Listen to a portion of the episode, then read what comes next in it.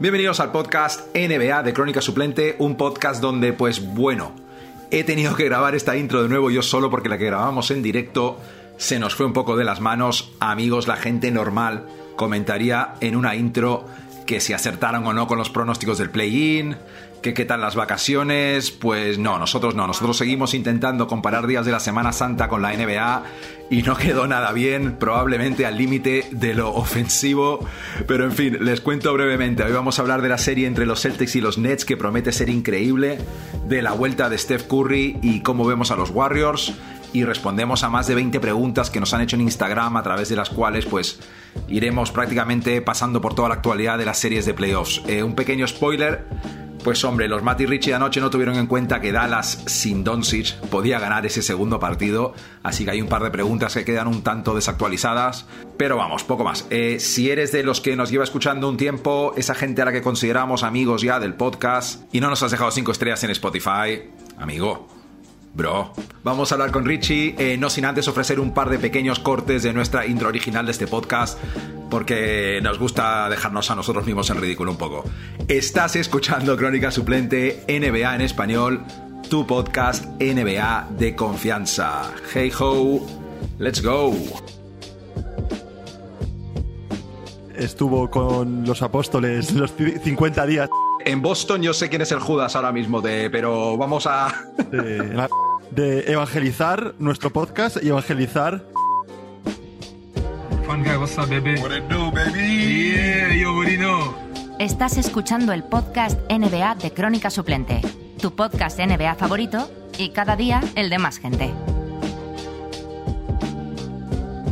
Ricardo, te lo dije por WhatsApp anoche, en shock me quedé con el final del Boston-Brooklyn.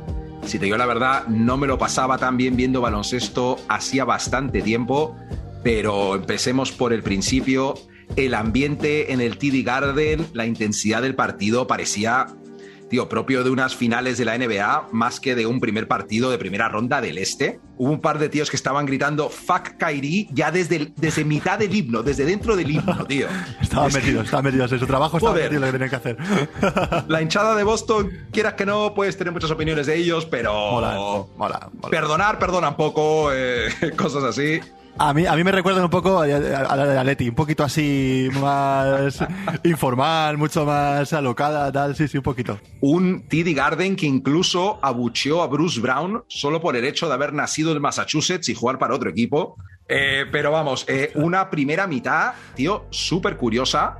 Se pitaron 18 faltas en el primer cuarto, que es un récord en esta temporada para un cuarto en cualquier partido, ¿vale? También mencionar los Nets, 12 pérdidas en la primera parte, la mayoría forzadas por una defensa muy, muy buena, muy física, especialmente sobre Kevin Durant. Durant en la primera mitad, 2 de 10 de campo, e igualmente el segundo cuarto acaba empate a 61. Segunda mitad, ¿qué quieres que te diga? Si eres oyente de este podcast, ya te lo sabes porque has visto el partido. Eh, los Celtics se van un poco en el marcador, pero Kyrie Irving, el Mesías, Ricardo, eh, que hizo un Mesías. partido increíble, se pone el equipo a la espalda, remonta el partido prácticamente solo y luego eh, adelantamos a finales del partido, Celtics abajo 3, salen de un tiempo muerto, quedan 45 segundos, jugada de Jalen Brown, ataca a Bruce Brown, consigue dos puntos. Eh, una gran defensa de los Celtics fuerza a Kyrie a soltar la pelota. Finalmente se la saca Durant, que tira un triple súper forzado eh, con Tatum en la cara, que por milagro no le hace falta. Los Celtics, ojo a este dato, no piden tiempo muerto, lo cual es como un subidón viéndolo en directo. Importante dato ese, ¿eh? yo creo. Ese, ese medio partido, en mi opinión. Y vamos, lo de, lo de Tatum, Tatum cuando recibe ese balón ya había empezado a hacer medio giro sobre Kyrie. Me parece completamente increíble, tío. Y la inercia, evidentemente, queda del lado de Boston. La victoria es increíble, pero eh, el partido era en Boston. Fue un partido mediocre de Durant, donde Boston consiguió afectarle, ¿no? Ese trabajo defensivo. Sí, hizo sí, falta, hizo falta un buzzer beater para que los Celtics ganen. O sea que, joder, eh, los Nets Partido- están ahí, tío. Y también habrá gente de los Celtics que diría, pues Kyrie también es un partido increíble. Eh, Boston también falló canastas fáciles. Eh, antes de entrar a valorar más cosas, te tengo que preguntar, eh, no sé, ¿cómo viste el partido? Eh, ¿Este primer partido cambió tu forma de ver la serie? ¿Qué te cuentas, tío? Buah, sí, no, no, es, es, muy buen análisis por tu parte porque fue como el partido que todo el mundo esperaba, ¿no? Fue el que todo el mundo tenía más ganas y tenía unas, unas, expectativas muy altas de, de, de, partido. Y de, eso suele defraudar, ¿no? Claro, es que... Y, y, es que es eso, y pasó lo contrario, sino que han subido porque, joder, es que el primer partido fue un auténtico, un auténtico subidón. Hay que recordar a la gente también que, venía Boston también con muchas ganas de la anterior eliminatoria del año pasado. El año pasado eh, Brooklyn les eliminó 4-1 y de hecho las derrotas que tuvo Boston fueron bastante holgadas, ¿vale? Fueron derrotas de más de 10 puntos, o sea que venían con ganitas, ¿vale? Encima el año pasado Boston también venía con el equipo bastante tocado, eh, estaba Jalen Brown con una lesión de muñeca, eh, bueno, no era el mejor año, entonces estaban esperando eso para poder hacer la revancha. Y, como tú decías, y se suma también la figura de nuestro, de nuestro Mesías, de nuestro, de nuestro chamán, de nuestra persona eh, seguida en este podcast, que es el gran Kyrie Irving, que cada día es más eh, todos estos adjetivos que he dicho y mucho más, porque se lo pasó pipa, tío. Yo creo que ese tío se lo, se ayer, por mucha derrota que tuviera, se lo pasó pipa, tío. O sea, ese momento de, sacar el dedo, de, de el momento de rascarse la cabeza, no sé si lo has visto, que se, se, rasca la cabeza por detrás y empieza a hacer el, el fuck you por detrás en la nuca, sí, tío, tío, con los dos dedos. Es como, como cuando estás en clase y lo haces a un, a un colega así con el dedo en la, en la, mano, en plan, ¿qué pasa tú? Para que no te pille el profe, ¿sabes? Me pareció de genio. Luego estaba como haciendo el gesto de llorar. Estaba, estaba jugando. De, le van a, eh, le van a caer como siete multas, tío, pero ha valido la pena y es lo más bonito de la NBA, este tipo de cosas. Si no me equivoco, eh, puede que esté haciendo esto a la vez que está ayunando para Ramadán. Eh, o sea, la cantidad bueno, de cosas que pasan por Kairi, tío, es, es, es, un, es, un, es un ser que, que, que, no puede desaparecer de ninguna forma de nuestras vidas, tío. Total. Por mucho que él, por mucho que él lo intente o, o, los demás lo intenten, o pandemias lo intenten también, o yo que sé qué coño lo intente, pero que no puede desaparecer. Es una persona necesaria para poder crearnos contenido por una parte y por otro lado, eh, el partido que jugó, tío, el partido que jugó la segunda parte, eh, sobre todo eh, el último cuarto, ¿vale? Que metió 18 puntos, pero no fueron 18 puntos en plan racheado de triples o tal, no, no, es que los 18 puntos estaban todo el mundo persiguiéndole como un loco alrededor de la... Exagerado. Alrededor de la pista y acababa con bandejas. Es que me quedaba loco, tío. Acababa con bandejas o con una, una, una bombita a dos metros de canasta. O sea, era eh, un, un videojuego, tío. O sea, y es que no sé quién lo dijo, lo he escuchado hoy, escuchando algún podcast para preparar, para preparar el nuestro, eh, decían que ahora mismo es de los jugadores que pagaría dinero, o sea, que yo pagaría dinero para poder verle. Y es que me, me sentí identificado con ellos, ¿sabes? De, es que está en un nivel muy alto cuando quiere jugar y cuando la cabeza también le funciona, ¿sabes? Si no me equivoco, eh, eh, creo que fue un tuit de Daimiel, no sé si te... Puede ser, puede ser, sí. puede ser, puede ser. Alguna, alguna, algún comentario de él dijo, sí. Y luego hablar también un poco de, de, de Boston, de la, de la, gran defensa que hicieron, tío, sobre Durant. Uh. O sea, eh, fueron perros de presa, ¿eh? Total. Eh, me cansaba verles, de hecho. O sea, hay un momento que, que, que, o sea, yo no sé la capacidad física que tiene eh, Marcos Smart, tío. O sea, es tremendo ese jugador. Cómo está todo el rato persiguiendo a un tío eh, pegado a él, tirándose al suelo, haciendo entrando a canasta. Es, es alucinante. Y le, y le, negaron. Es una defensa muy buena. Y, y, con, y con los cristales, no olvidemos, ¿eh? Ojo, y, con, y con, claro, que va, encima va con sobrepeso, o sea, va con, con peso por, por, encima de lo de lo reglamentario para ir. No, no fuera de bromas. Eh, increíble la defensa que hicieron con ello, con él. Eh, creo que tam, también se les dio muy bien. Aprovecharon, aprovecharon esa defensa y ese Durán fallón en este primer partido. Muy importante. Eso también sacará durante de un partido y lo consiguieron. Pero pues, mi reflexión final para, para el, del partido, creo que, que este partido, eh, con estrellas como Durant y como Kyrie Irving, es muy difícil que se pierda. Lo perdieron el otro día porque eh, hubo una buena, un buen ataque, eh, milagro, por así decirlo. Pero es que estos jugadores son los que te dan partidos en los playoffs y, y, te dan campeonatos, ¿vale? Eh, así que yo creo que el partido, el partido Brooklyn sale bastante reforzado porque la imagen, ¿no? O sea, sí, sale sí. bastante reforzado porque estuvieron todo el partido como al tran tran, el tercer cuarto de hecho pareció que se iban a ir, que se iba a ir Boston, eh, los suplentes no tuvieron una, una, actuación, Bruce Brown no jugó como tenía que haber jugado. Bueno, no, nos, nos, cayó la boca Claxton, que fue el mejor suplente prácticamente del partido. me, quedé, me, quedé, un poco loco también con eso. Sí. Pero Dra Dramo no jugó muy allá. O sea, no hubo, no hubo una aportación importante por parte del, sí. del, del banquillo y aún así estuvieron hasta a una canasta de ganarles. O sea que yo creo que está bastante, bastante bien el resultado conseguido, aunque hayan perdido el primer partido. Y, y Boston, pues, les va a tocar remar muchísimo, tío. Les va a tocar remar muchísimo y es una putada, hablando mal, que les haya tocado a, a Brooklyn en, en, esta primera ronda.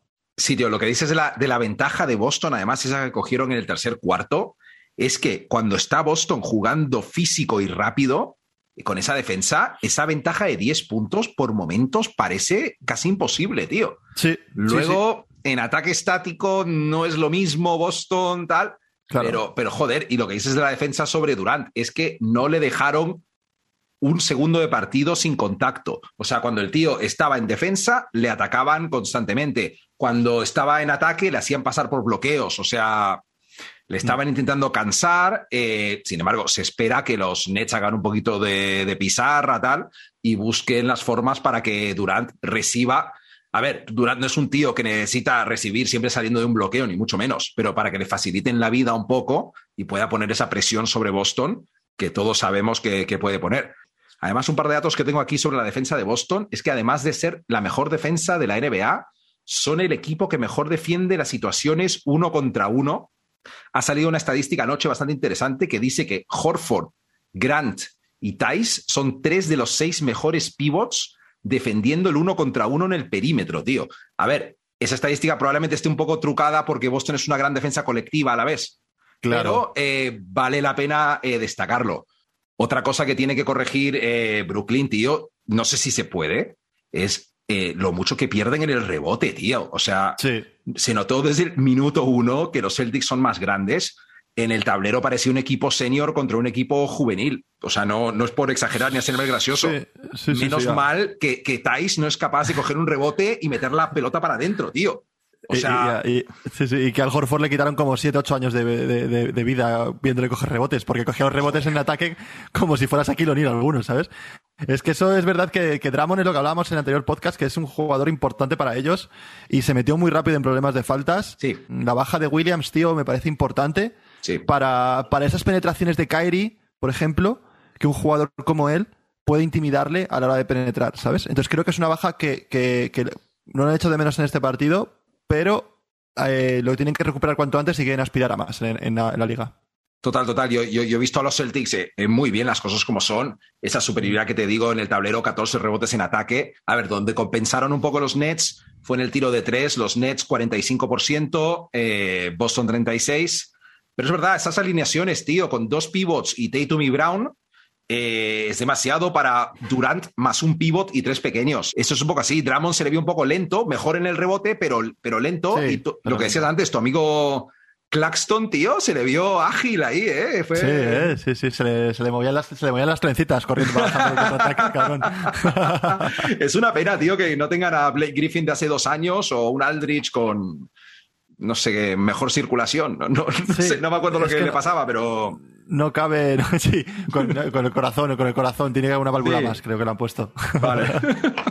de lo último que tengo que por aquí, que habías dicho tú del banquillo, tío, perro viejo Dragic.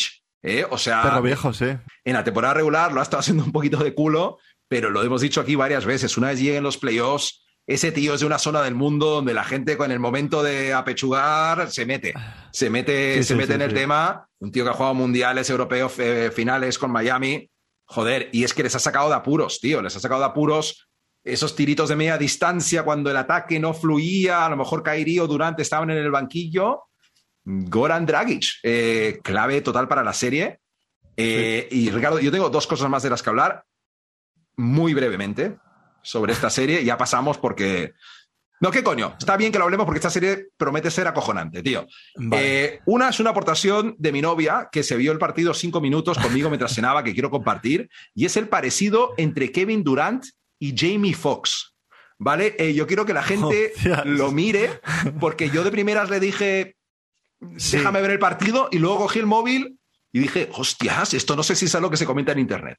Eso es Sí, porque, eh, sí, sí, sí, puede ser, puede ser. Le pasa a Jamie Foxx como que tiene, tiene menos barba, ¿no? Que, que, que sí, que pero ponle a Jamie Foxx una barba mal llevada así de Durant que no es muy de peinarse. Como de vagabundo, como de vagabundo. ¿no? Exactamente. No, te Sí, digo Puede más. ser. Hay un parecido. Eh, Hijo puta, hijo puta Jones, eh, gran, gran nombre de actor. De hijo puta Jones, chaval. tremendo, tremendo. Eso es, eso es. Y, y lo último, que es algo que ha estado circulando por ahí, que es un detalle que parece haber pasado desapercibido, eh, del que yo sí he escuchado algunos rumores, es que no es que los Celtics sean súper valientes o un equipo muy noble y no haya querido dejarse ganar para evitar a los Nets. Seamos claros, ni Brad Stevens, ni Udoka, ni Tatum son gilipollas. Todos saben que los Nets son súper peligrosos, ¿vale? Lo que pasa, eh, según cuentan, es que tenían miedo a arriesgarse en ese tanking y caer al número 4 y tener que jugar en Toronto, porque parece que hay un par de jugadores importantes de Boston que no tienen la pauta completa de vacunación que requiere Canadá, que la gente en Internet apunta que es Jalen Brown uno de esos, parece que Tatum no. Y es un detalle que me ha parecido en este podcast, que hemos hablado de Kyrie Irving todo el año, a luego, a lo- a una pequeña aportación de rumores de Twitter, ¿vale? Hay que sacarlo. A los que, no, a los que no van de cara en este podcast siempre se les saca y se les pone en evidencia.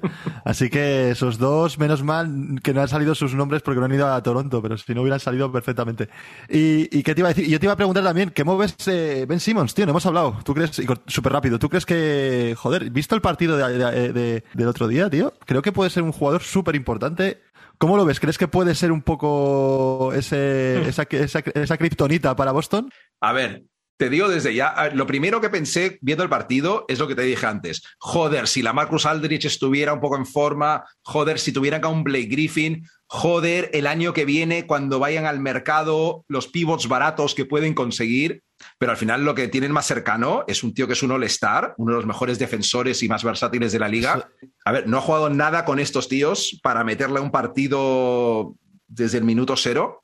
Pero si el tío se rumorea que puede que para el tercer partido, puede que para el cuarto pueda aportar un poco, eh, aunque sea a nivel defensivo, tío. Eso- tío que ahí es que- yo. Claro. Ese, ese punto defensivo que puede tener con, con Tatum, por ejemplo, ese punto defensivo no hace falta entrenarlo. Ese No. punto defensivo viene ya intrínseco dentro de la persona. A ver, la NBA tampoco es un mundo que no estamos en no estamos en Yugoslavia defendiendo a la URSS, ¿sabes? O sea, una cosa así tan densa, no. Estamos hablando de la NBA y de un jugador que es de los mejores defensores de la liga y, por ejemplo, ponerle delante de Tatum Sí, de- de- desde luego que su aportación defensiva al menos sería mejor que su aportación al mundo de la moda, que francamente a mí no me acaba de convencer. Sé que hay gente en las encuestas de Instagram, hay gente que no le disgusta.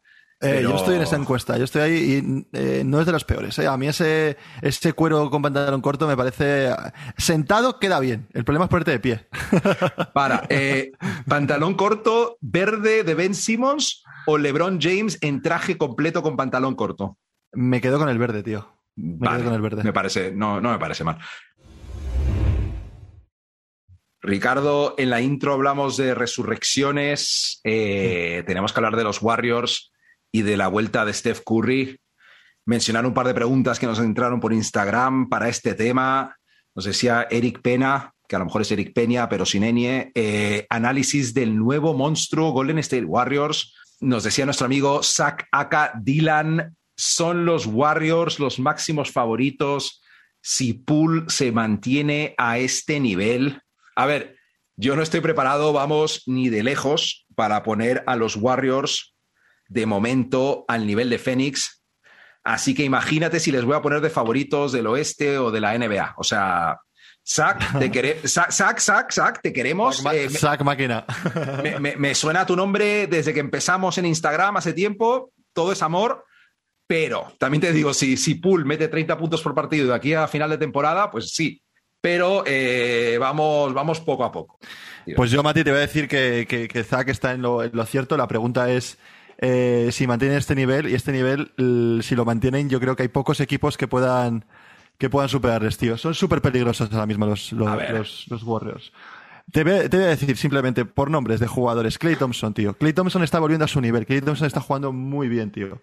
Eh, tener ese jugador dentro de tu equipo le hace- te hace contender de todo, ¿vale? Simplemente acordaros del Clay Thompson de meter eh, 200.000 puntos en un partido prácticamente con un bote. O sea, ese tipo de jugadores, ¿vale? O sea, Clay Thompson. Lo más importante de todo, voy a hacer un paréntesis en, en- en esto, es que estamos, los, los jugadores que estamos hablando ya han sido varias veces campeones de NBA, eh, muchas veces All-Star. Ya saben cómo funciona esta historia, ¿no? Ya saben cómo hay que hacer, cómo hay que hacer para ganar. O sea, ya son, son los, un poquito los Carlos Arguiñano de, de, de las recetas, ¿no? Saben hacerse esa recetita de playoff para poder conseguir el, mejor plato que es el anillo, ¿vale? Pues estos serían los, los, los cocineros principales. Luego tenemos a, bueno, Draymond Green. Draymond Green eh, ha vuelto y Draymond Green, eh, voy a dar solamente unos datos en el partido de Denver, unos datos defensivos, defensivos, que son muy locos. O sea, dato defensivos que tengo es que los jugadores que estuvieron defendidos durante el partido por Draymond Green, ¿vale? Hicieron un 5 de 19 en tiros, ¿vale? Y Jokic, los tiros que tuvo defendidos por Draymond Green, hizo un 3 de 12, ¿vale? Esos son, son números defensivos muy top y te hace, pues eso, eh, lo que pasó, ganar el partido, ¿vale? Pero es que además, se une a, este, a estos dos grandes cocineros, como decía antes, se, se, une un escudero de lujo que apareció, bueno, ya tenía, ya tenía pinta de que iba a aparecer, pero apareció aún más presente que fue Pool, tío. El partido de Pool es, fue, fue una locura, fue un jugador que, que, vale, apuntaba de muy buena manera, pero en un partido de playoff y con ese carácter y con esa personalidad, los 30 puntos que consiguió y la, y la cantidad de juego ofensivo que pasó por sus manos y decisión, mm. a mí me impresionó, ¿vale? Y creo que eso es muy importante para poder conseguir, por lo que, lo que hablamos antes, mantener un nivel y conseguir un campeonato. Pero además, sigo dando argumentos para creer en estos, en estos Warriors. Es que Curry está, Curry está al tran tran. Curry está medio lesionado, ha vuelto de hecho, en el partido se dice que iba a salir y le dijo a Poole, no, sal tú, yo sigo aquí viendo la cosa que te veo muy bien. Muy Disney eso, ¿eh? Pero, pero está igual, que, igual que, Draymond que quería estar sobre la pista cuando volvía Clay, hay mucho... Sí, sí, igual no pasó, pero bueno, queda bien, ¿sabes? queda bonito. último dato que tengo también, eh, que está, está, está curioso también, cuando el quinteto que estaba Draymond, estaba Clay, estaba Curry, estaba Poole y estaba Wiggins, ¿vale? El quinteto, por así decirlo, el oficial, que es el que se supone que es el mejor de... El de la muerte. el, de la, el de la muerte. Bueno, el de la muerte 2.0, porque no hay que faltarle el respeto a... Claro, pero... Claro, claro.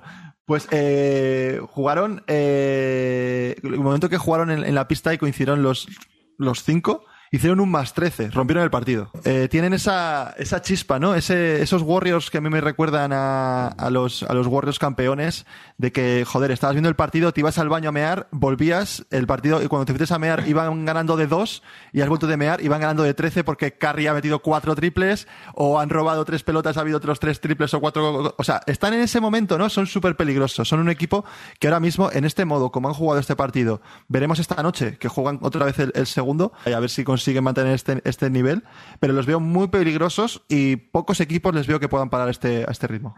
vamos a ver, cositas que vi en la victoria de Golden State en el primer partido contra los Nuggets. A ver, primero seamos serios, tío. Este equipo de Denver, quitando a Jokic, tío, si yo te digo que en tres años cualquiera de los otros tíos está jugando en Europa, ¿te sorprendería? Bueno, sí, puede ser. no, no, o sea, vale, pero pasa aparte, eh, y a mí me gusta Bones Highland como a cualquier otro, ¿vale? Eh, estamos dependiendo de, Will Barton y Aaron Gordon como segundo y tercer máximo anotador o lo que sea. Em, no estamos para sacar conclusiones al 100% de Golden State, aunque bueno, tienes razón, hemos visto a este quinteto de la muerte 2.0, Poole, Clay, Steph, Draymond, Wiggins era el quinto, ¿no? Pues eh, promete, claro que sí, ¿vale? Draymond, por cierto, empieza a ser el Draymond de verdad, eh, es su punto a favor, bueno, cinco puntos a favor. Eh, Clay me ha gustado y es más una cuestión de feeling, tío, porque cuando ves que Clay se lo está pasando bien, dices, hostias, vale, Clay, sí, es el, Clay de toda la vida. y Curry, ¿qué quieres que te diga? Primer partido de vuelta, sale del banquillo, no tenía el toque de muñeca habitual tampoco.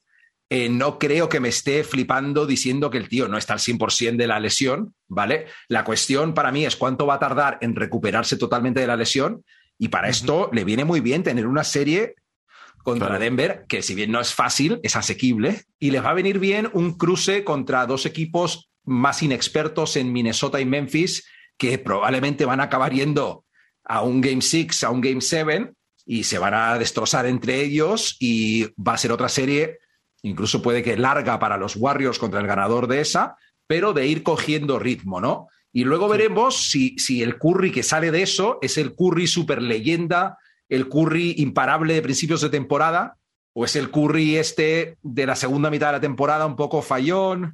En fin, eh, Pool, eh, un fuera de serie, Poole va en serio, no es como un sexto hombre que entra a tirárselas y si está metiendo se queda. No, no, es un, es un tío de verdad, es un tío al que espero que sean los Warriors.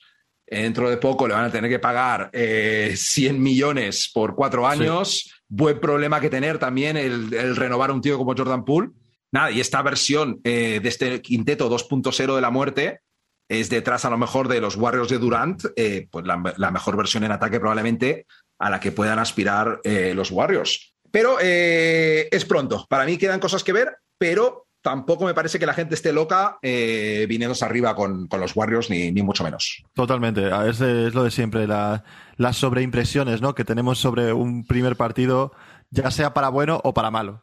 Pero, y, hablando de Denver, lo que tú decías, al final, encima hay un tufillo ahí en la franquicia rara, está como, leí ayer, creo, declaraciones de Michael Porter Jr. diciendo que como que no le dolía nada, como que estaba un poco que como que prácticamente no le dejaban jugar, ¿no? Un poco así, en medio de un, de un playoff, luego Jamal Murray que parece que vuelve, que no vuelve, eh, eh, declaraciones del entrenador después del partido Aaron Gordon poniéndole el dedo encima de él, diciéndole que tiene que ser más agresivo en ataque. No es una, no es una franquicia fácil ahora mismo Denver y es que el, problema que tienen delante es a, a, los Warriors que le, pueden, le pueden hacer un 4-0 muy rico y a ver qué pasa, y a ver qué pasa por mucho Jokic que tengan, ¿sabes? De momento, vamos a hacer una cosa. Tenemos más de 20 preguntas que responder de nuestros amigos de Instagram. Así que vamos a ir rápido. Aprovecharemos algunas de ellas para ir hablando de alguna de las otras series. Eh, Ricardo, vamos directamente. Nos pregunta Daniel Porres: eh, ¿Ves a Luca y a su equipo capaz de llegar a la final? Eh, mi respuesta rápida directamente es: antes de la lesión y junto a la lesión de Curry, ya lo hemos dicho en algún otro episodio, yo les veía con posibilidades de llegar a la final del oeste porque me gustan más, me gustaban más que que un Memphis, que un Denver, que unos Clippers. Pero ahora, hombre, la, respuesta es no, desde luego. Sí, yo estoy de acuerdo contigo, la respuesta es no. De hecho, el, el anterior eh, capítulo que hicimos eh, le, poníamos como nuestro sleeper, ¿no? Por así decirlo, nuestro equipo que parece que va de, tapado y que puede hacer grandes cosas.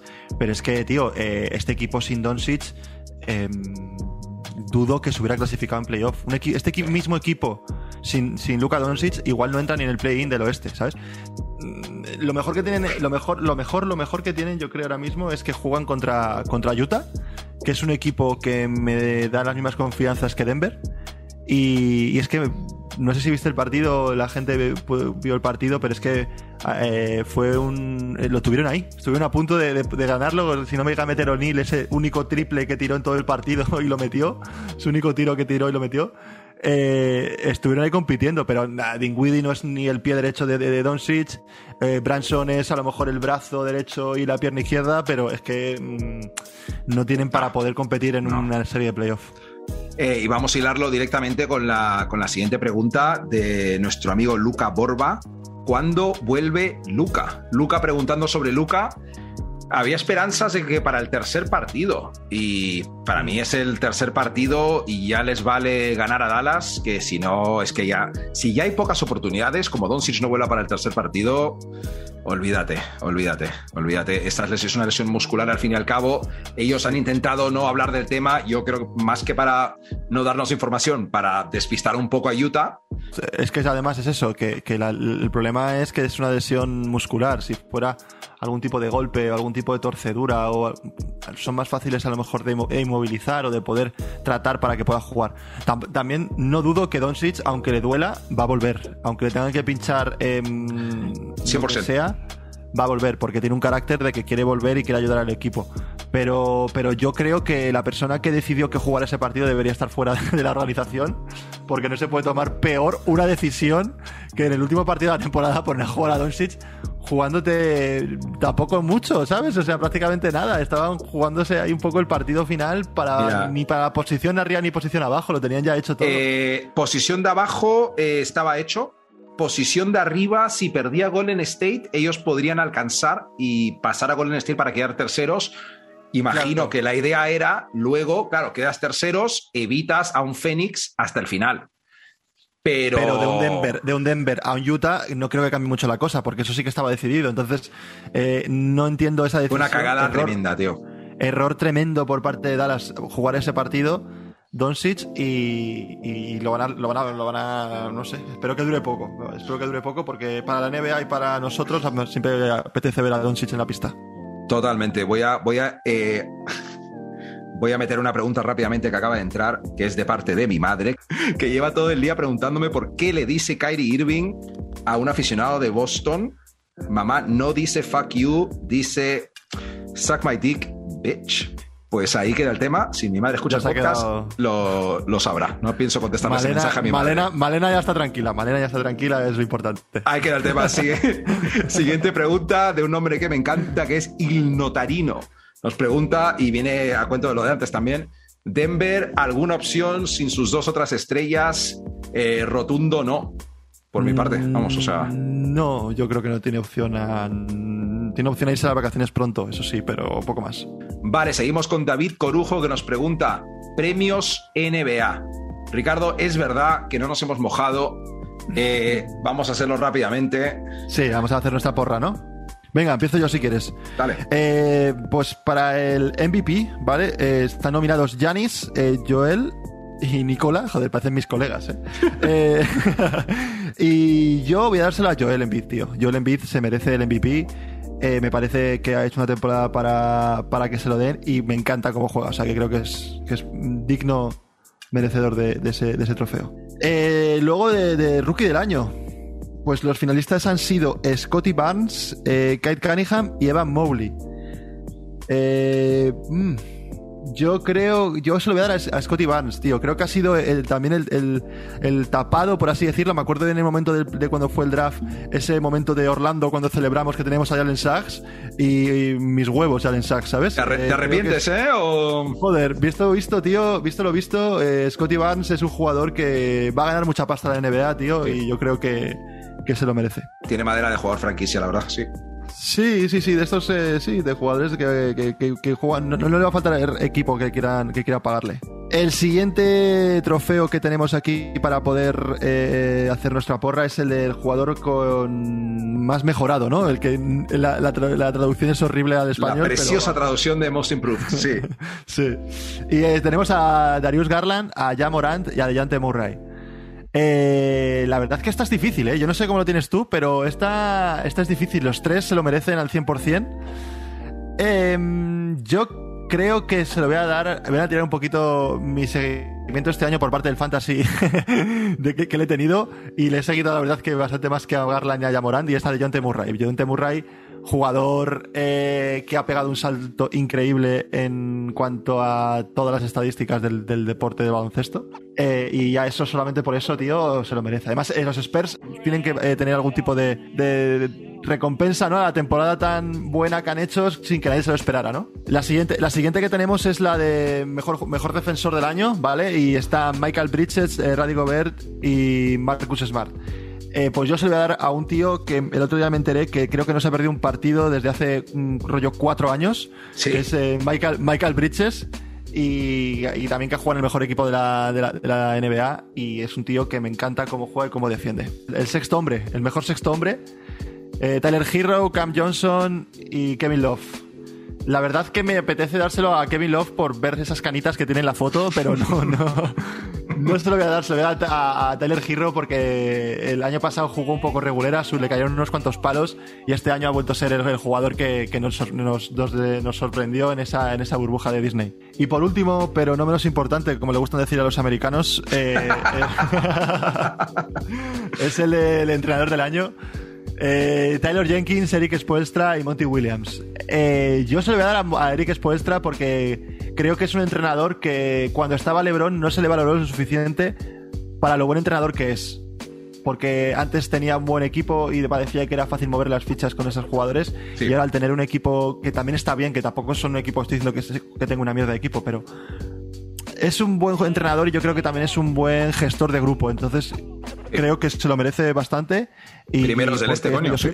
sí, porque es medio filipino, también se lo merece. O sea, que me gusta. pues yo voy, voy, voy, a repasar rápidamente. Eh, para mí, el MVP es sin ninguna duda Nikola Jokic.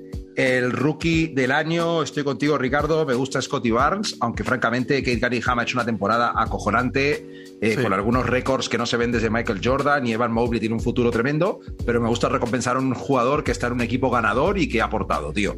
Eh, luego, Most Improved, eh, a mí me parece una falta de respeto que ya Morant esté nominado a esta categoría cuando es una superestrella en la liga. Para mí, Darius Garland, que me parece un jugador acojonante, francamente, acojonante. Eh, Defensive Player of the Year. eh, y esto es una. Este es un premio que no me gusta, que me parece una gilipollez. Pero si se lo doy a alguien, se lo voy a dar a Marcus Smart, porque es el líder de la mejor defensa de la NBA. Y ahí queda el tema para mí. El sexto hombre del año, no podría dormir por la noche si no se lo doy a Tyler Hero. Y luego, eh, entrenador del año, eh, Taylor Jenkins de los Grizzlies. El año pasado se lo merecía Monty Williams, pero no por ello se lo voy a dar yo este año. Porque, a ver, el año pasado en verdad fue una gilipollez, se lo dieron a Tom Thibodeau. No me jodas, ¿sabes? O sea, pero, pero, pero bueno, eh, sí, Taylor Jenkins de los Grizzlies. Y, y, tío, eh, seguimos con la siguiente. Joder, esta pregunta me encanta de nuestro amigo Lauta Ferrante. ¿Por qué la NBA odia a Kairi? Y tío, eh, Lauta, no sé si tienes media hora para hablar del tema, pero por un lado, empieza con, con, LeBron James en Cleveland, que, que Kyrie empieza a sentir que no quiere que sea el, el hermano pequeño, ¿no? Un poco de, de, LeBron. Y ahí la empieza a liar un poco. Luego en Boston hizo una cantidad de liadas que si eres aficionado de los Celtics, mira, tío, yo voy con Kyrie porque me encanta Durant y me gusta ver jugar a Kyrie. Pero si fuera aficionado de los Celtics, yo sería el primero que le estaría tirando latas de cerveza llenas, además, sin abrir. Yo, es un amor-odio con Kairi. Y luego, sí. eh, el rollo de que la Tierra es plana, el rollo antivacunas, el rollo me convierto al Islam, eh, el rollo... Tiene muchas cositas, tío, que a la gente... Sí, sí, es un poco... Personalidad curiosa en un mundo que ese tipo de personalidades eh, no están del todo bien vistas en ese sentido, ¿no? ¿Sabes lo que pasa? Crítico. Que es un tío además súper listo, tío. Y cuando sí, habla sí. con la prensa se hace el tonto y da rabia a veces, tío. Y da rabia. Y da rabia. Y da rabia. Pero la NBA le odia. Yo es que creo que tampoco la NBA le odia, sino que hay diferentes. No, no. X sí le odia, 100%. No, no, no, no. Yo digo que. Eh, no, no, hay ciertas aficiones y cierto tipo de personas, claro. eh, cual yo me incluyo durante épocas, que le tienen un poco de rabia. Pero además, eh, su, todos sus ex compañeros le, le, adoran. Así que yo no creo que sea un mal tío, todo lo contrario. Nada, pero que siga. Yo lo que quiero es que siga igual para que sea nuestro Mesías y nuestra. Sí, sí. Refer referente en este, en este aclamado podcast. aclamado, qué puta. Venga, seguimos, Ricardo. Pablo Sancho, ¿cómo ves a Boston en los playoffs? A ver, eh, ya lo hemos comentado un poco en la primera parte. Yo les veo súper fuertes, pero todos los fuertes y todo lo bien que les veo, Brooklyn se los puede cargar perfectamente en la primera ronda. Totalmente, totalmente. Yo les O veo, sea- ahora mismo les, ahora mismo les veo, les veo picando piedra como locos para poder Sí. tirar, tirar esa piedra gigante que es, eh, es Brooklyn. Eso sí, como tienen esa piedra gigante que es Brooklyn, ojo con la confianza. Y ojo que estos chavales van para arriba. No, les veo ganando el anillo como eliminados en la primera ronda. Es que es muy jodido. Sí. Pero sí te digo una cosa: la defensa, al fin y al cabo, es lo que dicen. Tú dices que decían antes los americanos lo otro. Pues los americanos, una cosa que les encanta decir es que la defensa es lo único que viaja. O sea, Wow. viaja cuando juegues de local o juegues eh, fuera de casa, la defensa en todas partes, tío. Si son la mejor defensa de la NBA, eso es bastante importante. Nos pregunta el señor Senju. Los Sixers tienen posibilidades de ser campeones. Y. Dios, esta pregunta tiene para un podcast entero. Sí, hay que resumirlo ahí muy, muy rápidamente. Tengo un par de datos sobre el, primer partido con los Raptors, ¿vale? Los Raptors en temporada regular, segundos en el rebote ofensivo, ¿vale? Y en el primer partido contra Filadelfia, tres puntos provenientes del rebote en ataque, tío. Y en bid, simplemente yo, yo pensaba que esa defensa, esos tíos atléticos de Toronto iban a poder frenar a Harden y eso iba a influenciar al partido. ¿Qué coño? En bid Nada. Embiid, Embiid, o sea, que Embiid pueda es más importante que cualquier otro factor en esa serie, tío. Eh, los Sixers, tío, tuvieron tres pérdidas en el partido contra Toronto. Eso está empatado por el récord de menos pérdidas en un partido de playoffs de la NBA. Eso tampoco es real, pero lo quería mencionar, ¿vale? Eh, los Sixers van fuerte, ¿vale? Maxi, además, eh, igual que Jordan Poole, es un partido acojonante. Además, el tío, ves el partido y el tío es tan rápido, es exagerado, tío. Y, y especialmente notable que fuera tan rápido contra un equipo tan atlético como, como Toronto, tío. Sin embargo, yo creo que va a haber una especie de, en algún momento, eh, viendo el, el pasado de Harden, va a haber alguna cosa. mm, No sé, tío. No sé, tío. A ver, eh, yo el partido, por repasarlo un poco rápido, eh, creo que son unos números espectaculares en un mal momento. Es, es decir, eh, hicieron un partido perfecto, hicieron un partido de 50% en tiros de campo y un 50% en triples. Sí. Eh, las tres pérdidas en todo el partido. Era un partido que era imposible que perdieran. Pero ¿por qué en un mal momento? Porque ese, en el Game One de la primera serie de playoff, no sé si va a tener otro partido tan bueno en los playoffs, ¿sabes? Entonces, Exacto, tío. es que eh, fue todo. eh, Tobias Harris metió, hizo 26-6-6, o sea, 26 puntos, 6 rebotes y 6 asistencias. Eh, Harden, 22 puntos, 14 asistencias. Eh, Maxi era Harden en ataque de hace 5 años. O sea, era todo, todo muy loco, ¿sabes? Eh, entonces, creo que ese partido que hicieron mm, va a ser bastante complicado que lo repitan. Vamos a ser, un- va a haber un poco de mesura dentro de, de la, de la eliminatoria. También hay que hablar de, de- los, los Raptors, tío, que eh, por lo que he leído han perdido a Scotty Barnes Sí. eh, por la lesión de tobillo este partido esta- esta- de esta noche y están en seria duda eh, Thaddeus Young y, y Gary Trent para, Sí. para el partido de esta noche. Tadeo se cayó sobre su mano, tío. Sí, fue duro. Sí. Bajas, bajas sensibles y es un duro golpe para el equipo y para la eliminatoria porque son jugadores muy importantes a la hora de poder parar y tú dices utilizar ese físico para poder parar a, a los jugadores de, Sí. de- de- de los Sixers, ¿vale? No les veo tan candidatos, yo mi resumen es no les veo tan candidatos como a Boston, pero eh, les viene bien ir de tapados. Solo, Sí. solo digo eso. Cosas más raras han pasado que los Sixers acaben en las finales de la NBA. O sea, Totalmente. es totalmente factible. Y un dato muy rápido que la gente lo sepa, Richie es súper, súper, súper de Tadeusz Young, que nadie diga lo contrario. Le mato, le mato. Te buscaré como digas algo malo, ¿eh?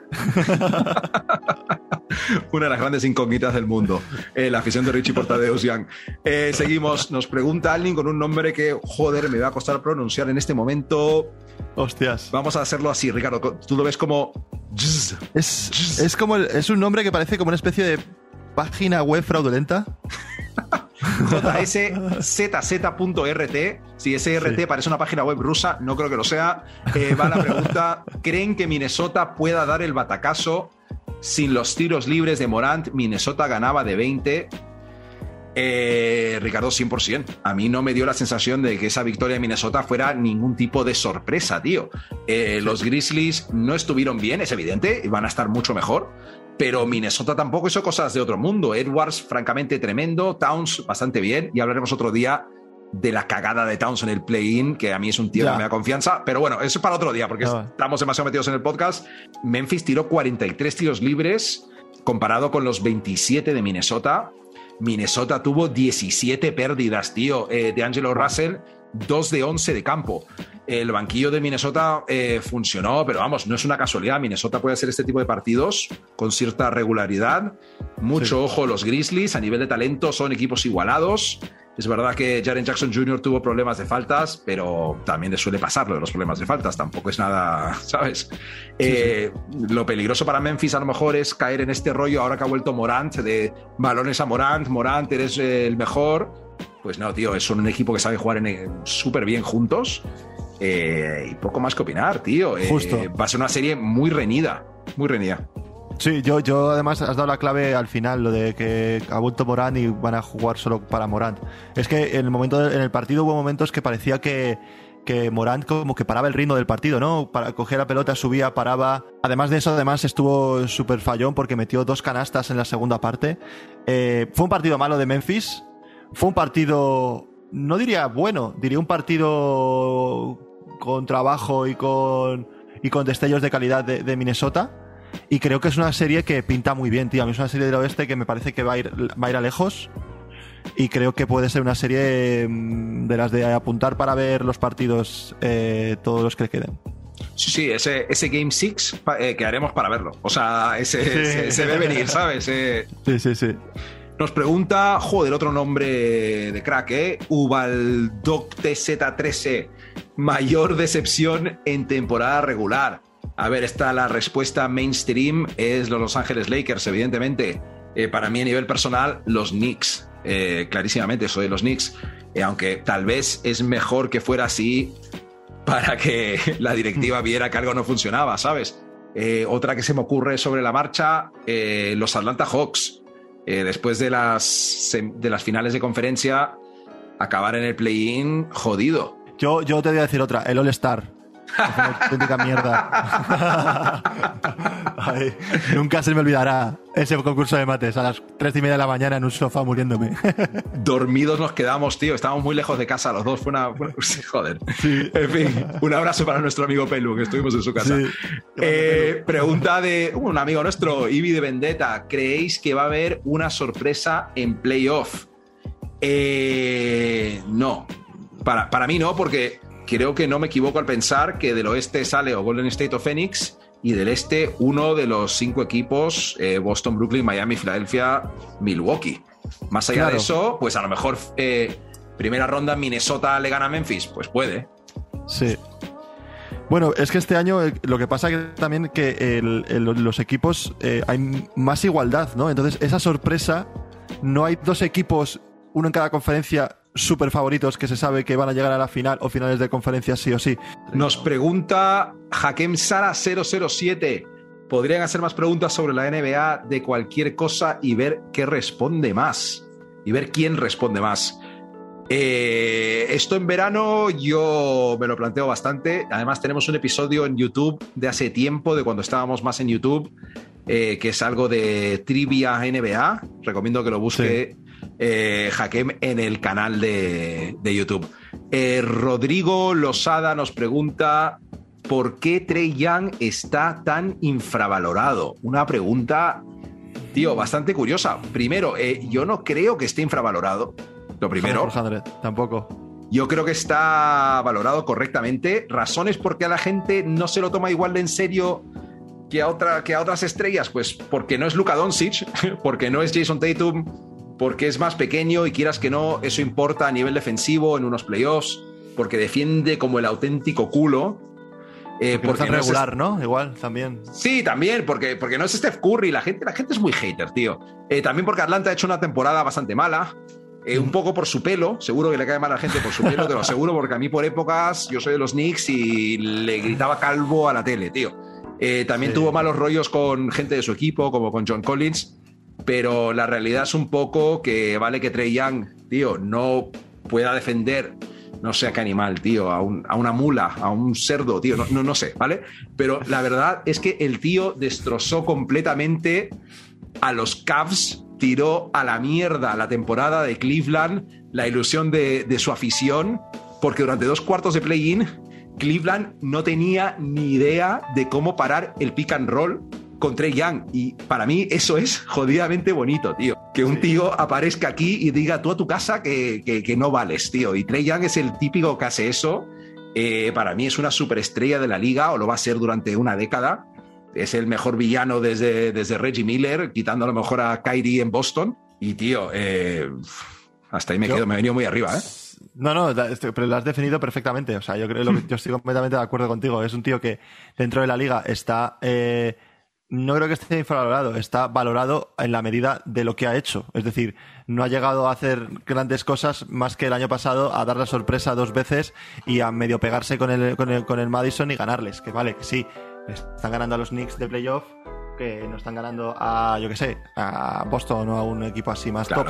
A, los equipos. Eh, luego también, por comentar un poco, em, hay que hablar de luego en el tema del de, partido que tuvieron este, el primer partido de Miami, es que hizo un partido penoso, tío, hizo uno de 12. O sea, su peor. No se puede sacar conclusiones de ese partido, vale que la defensa de Miami sea la hostia, pero directamente a veces hay partidos, que este, en este Atlanta no metió un tiro. No lo podemos tener en cuenta como que la serie va a ser eso, ¿no? Sí, entonces em, por eso, que yo creo que sí que está valorado, pero es que tiene gente por delante muy, muy top, tío, que no está aún en la misma mesa comiendo con él. Tal cual, tal cual. Eh, seguimos, nos pregunta eh, David Santana. Bueno, no, nos pregunta, nos comenta. Llevo días esperando el podcast. ¿Qué coño? Vamos a aprovechar para agradecer el apoyo de la gente Tío, y recordar, grande David, exactamente. recordar a la gente, suscribirse al podcast y cinco estrellas, que nos ayuda mucho. Nos pregunta DNL922. ¿qué opinan de Campaso? Eh... Eh, wow, eh, a lo mejor no debería pegarle a la gente y que les suspendan, tío. Eh, no, aparte de eso, eh, nos ha gustado siempre desde su época en el Madrid, a nosotros que somos de, de por aquí, y un saludo para Argentina. ¿Qué más vamos a decir, Ricardo? Buah, yo, me- yo una anécdota con Campazo, tío. Yo iba por la castellana con la moto una vez a la altura de Colón y me lo crucé. Yo estaba parado en el semáforo y Campazo pasaba con su mujer y un carrito de niño, que imagino que es su, mujer, su hija o su hijo. Y me La sorprendió. otra tío, familia de Campaso, ¿no? Lo que me estás diciendo. me, me so- me- me sorprendió que era un poquito más alto que su mujer, o sea, súper bajito, tío. Me impresionó de decir, eh, este tío, las maravillas que hace jugando al básquet y es, me dirá 1,70 y poco. Eh, yo acapazo toda la suerte del mundo, pero creo que la NBA ya está perdiendo el tiempo. Uf, duras declaraciones, Ricardo. Seguimos. Eh, Daf Basadont nos pregunta: ¿Qué equipo creen que sea la decepción en los playoffs? Difícil. Eh, se me viene a la cabeza Filadelfia si algo sale mal. Se me viene a la cabeza Sí. Memphis, que en el momento que, Sí, hemos que estamos grabando esto, pues están abajo en la serie. A lo mejor lo remontan esta noche. Eh, seguimos. Dallas. Hombre, Dallas, al final es una lesión, pero desde la decepción es, es tremenda. Por eso, tal cual. por eso. Tal cual. Eh, nos pregunta Moisés. Sé que es un poco precipitado, pero ¿cómo veis a los Hornets el año que viene? Moisés, tío, Es un grande, Moisés. Es un eres grande, un jodido crack y tienes Eres mucha crack. razón. Es increíblemente precipitado, tío. Pero no, no por las fechas que son, sino que igual no lo pregunta en octubre, igual también es precipitado. No. Pero No, Moisés, tío, eh, mira, te lo dicen un aficionado de los Magic, en Ricardo, y yo de los Knicks. Eh, estas son preguntas que nos hacemos, gente de equipos que no, no carbura y la ilusión eterna de, de que el año que viene será mejor, tío. No sé. Yo es- espero que aprendan de los errores que han cometido este año y joder, se les ha visto guay, se les ha visto con inercia positiva y creo que tienen una base buena para poder Sí. conseguir cosas. Una base muy buena, eh, pero probablemente estén condenados otra vez al play-in porque el este va fuertísimo y hay gente que va a subir. O sea, Atlanta no creo que vuelva a acabar ahí abajo, los Nets tampoco. Eh, en fin, a mí, a mí la Melo Ball no me gusta porque le veo un poco niñato de actitud, pero vamos, eh, es un jugadorazo. Nos pregunta 99 Juan, ¿qué va a hacer Zion con su futuro? Yo hace unas semanas te hubiera dicho que largarse de ahí, pero tío, no sé si va a encontrar una mejor situación que McCollum, que es, eh, como dije, de Norman Powell, eh, un anotador profesional, y Brandon Ingram, que a mí me parece un jugador bastante especial, tío.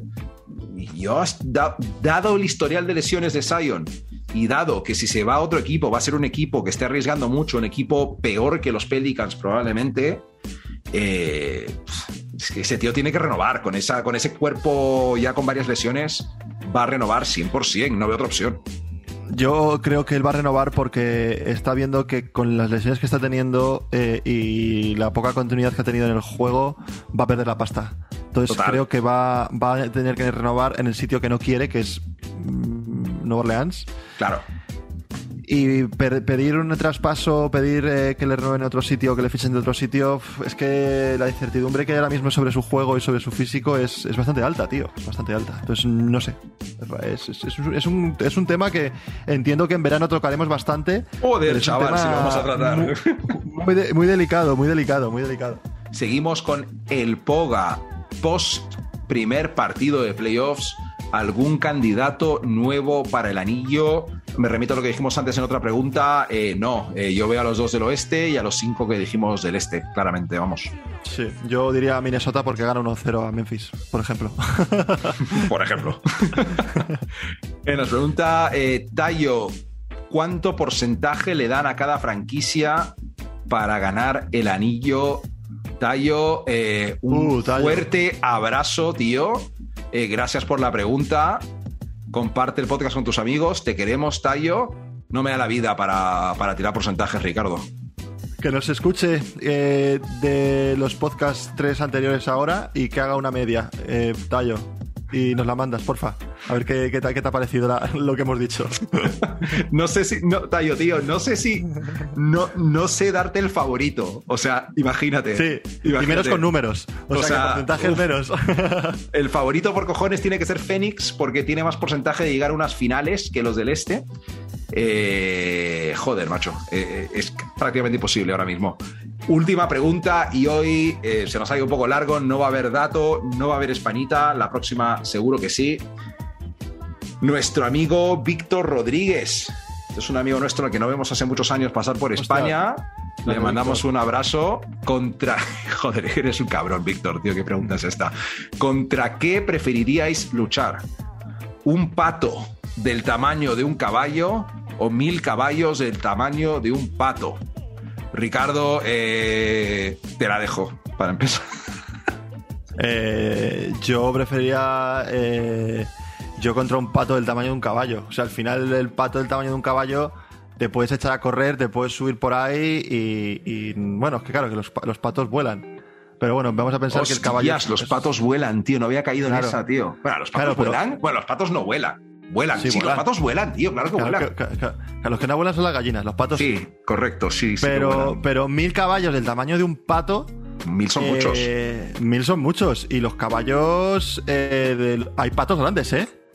Es decir, no te, estoy hablando, no te estoy hablando de una oca, te estoy hablando de un pato de estos de que te encuentras ahí del típico pueblo en el estanque ahí que está comiendo base de pan Mm. y, Mm. y eso en forma de caballo. Yo creo que, que un pato del tamaño de un caballo lo prefiero. De hecho, eh, tenemos un amigo nuestro, Alvarito, que siempre suelta la, y siempre lo, y lo Mm. afirma, él lo afirma muy fuertemente, que él dice que él es capaz de matar a cualquier tipo de animal si es eh, muerte a muerte. Es decir, si tú te tienes que morir y tienes que matar Bueno, a un lobo. A, mí no me dijo matar, cualquier tipo de animal, a mí me me dijo un perro grande.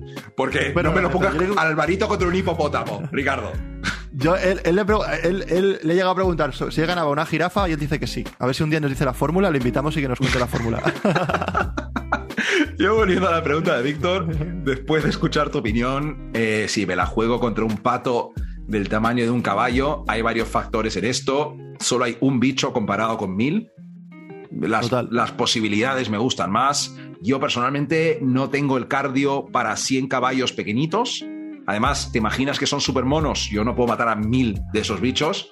No, además. Eh, voy a por el KO contra el pato gigante y que gane el Claro. mejor. Y el pato gigante tendrá unas plumas gigantes y se- yo ahí utilizaría fuego para matarle. Porque Dios eso tiene que prender de puta madre. Ricardo, creo que es un momento precioso para dejar el podcast aquí. Recordarle a la gente Vale. que nos puede seguir en TikTok, en Instagram, arroba crónica suplente. Poco más. eh, en la plataforma que nos estén escuchando, darle al botón de suscribir, compartir con los amigos, con los primos, con quien sea. Eh, Ricardo, cinco estrellas en Spotify. ¿Algo más que decir? Que nada, os queremos mucho. Un abrazo, chao. Fun guy, what's up, baby? What it do, baby? Yeah, you already know.